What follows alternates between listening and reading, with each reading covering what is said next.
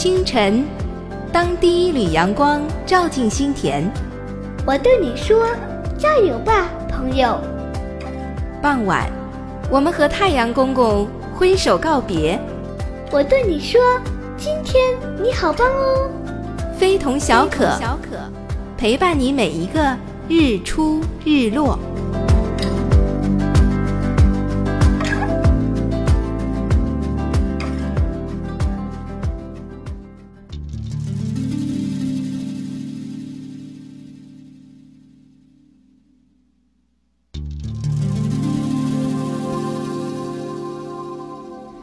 在浩瀚的历史长河中，有许多像星光一样闪耀的文字，其中最美的就要数中国古诗词。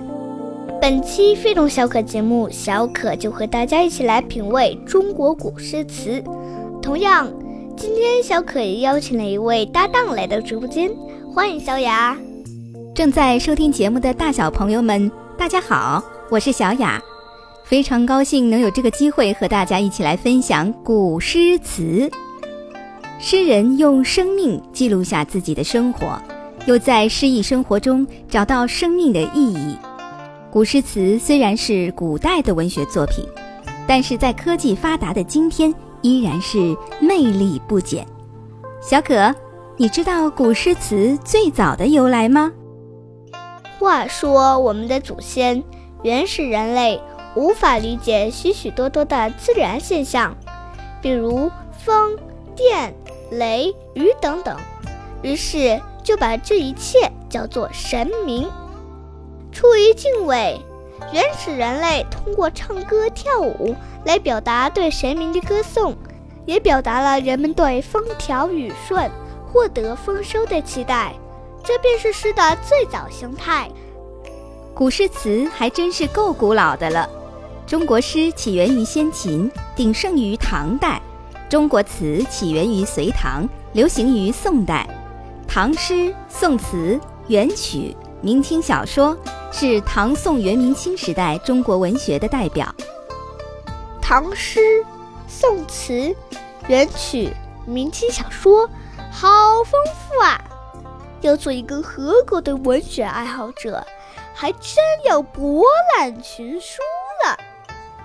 虽然这些都是古代的作品，但是在今天还是受到大家的喜欢，特别是诗词。从刚会讲话的小娃娃到古稀老人都喜欢朗读。小可，你喜欢哪首古诗词？小学课本从一年级就开始有了古诗词。最近我们刚学了一首李白的《赠汪伦》，我特别喜欢。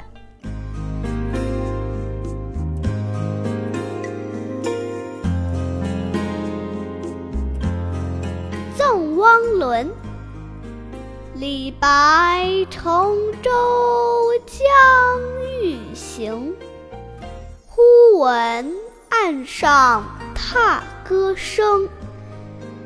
桃花潭水深千尺，不及汪伦送我情。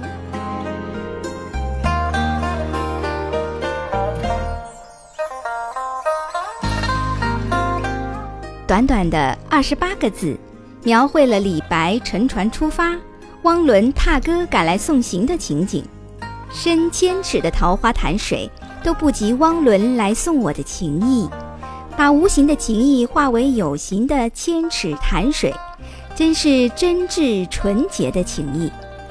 博大精深的中国文化都融于古诗词当中了。读着读着。一幅汪伦站在桃花潭边送别李白，李白站在船头依依惜别的画面就出现在脑海中了。读了这首《赠汪伦》，好想去桃花潭看看，去看看当年李白和汪伦相送的地方。小雅，你知道桃花潭在哪里吗？桃花潭在安徽省宣城市。唐朝时，汪伦十分仰慕大诗人李白。有一次，李白到了皖南，就是安徽省的南部。汪伦知道李白有两大喜好：一爱喝酒，二爱桃花，于是他灵机一动，给李白写了一封邀请信。我听说过这个故事。汪伦给李白的信上说：“先生喜欢游玩吗？此地有十里桃花。先生喜欢喝酒吗？此地有万家酒店。”李白接到信后，正合他意，于是赶来桃花潭见汪伦。李白说。我是特地来欣赏十里桃花，品尝万家酒店的。这时，汪伦才告诉李白，十里桃花说的是十里外的桃花渡，万家酒店是一个姓万的人开的酒店。李白听完之后，发现自己上当了，但却被汪伦的真情打动了。要走的时候。为了感谢汪伦的一番盛情，就写下了这首《赠汪伦》。真是一首诗，一个故事，一段情怀。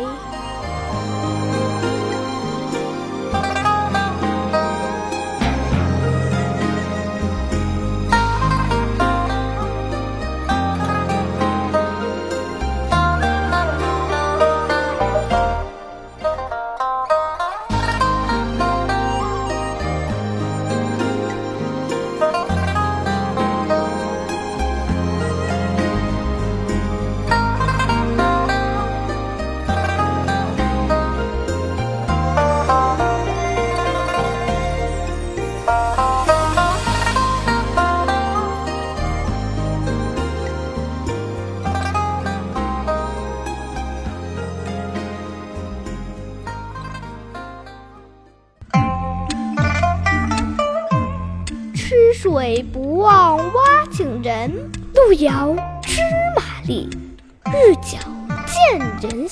三人行，必有我师。尺有所短，寸有所长。非同小可，天马行空的童言童语。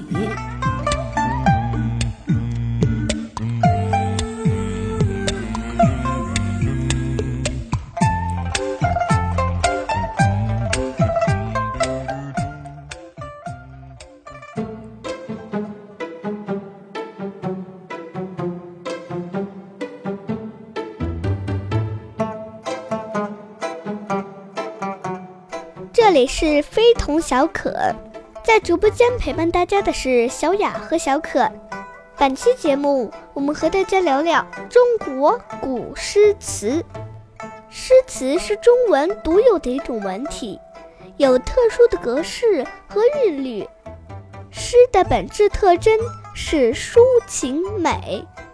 无论是小说、散文、戏剧，最优美之处无不闪现出诗的光环来。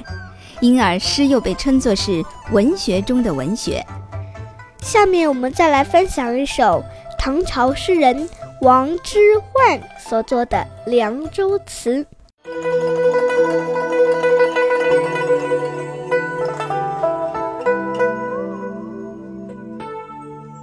黄河远上白云间，一片孤城。万仞山，羌笛何须怨杨柳？春风不度玉门关。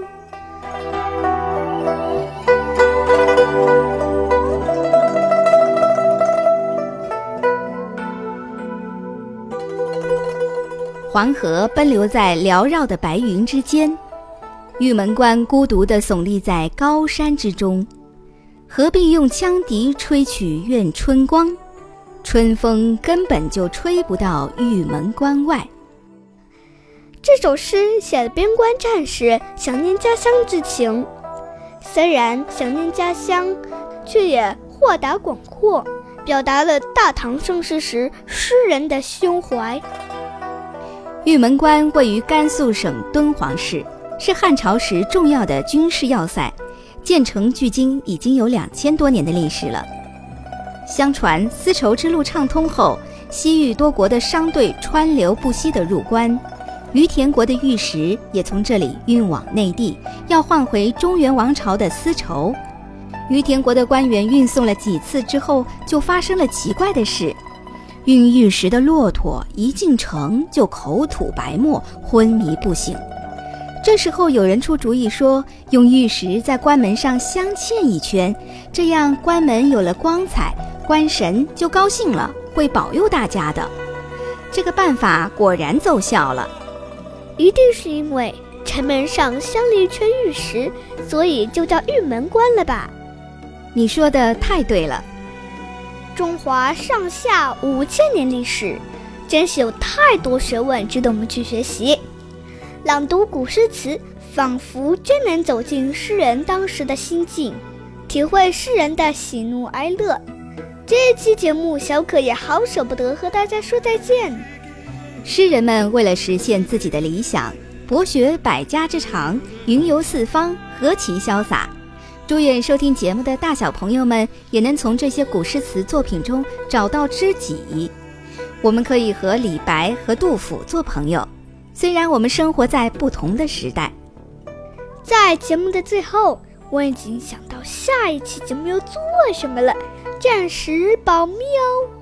海内存知己。天涯若比邻，朋友们再见，我们下周不见不散。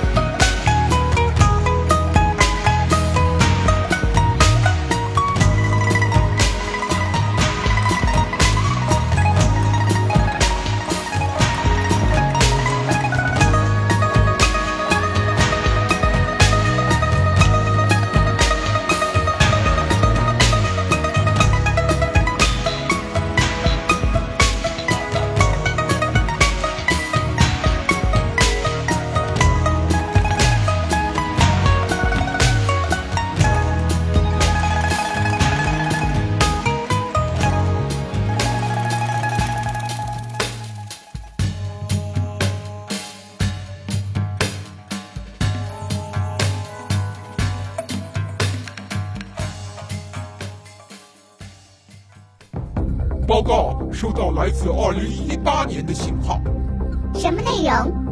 非同小可的主持人小可邀请我们去二零一八年做客，让我们回到十七年前。是的，答复他，我们明天到达。非同小可，遇见未来，遇见你。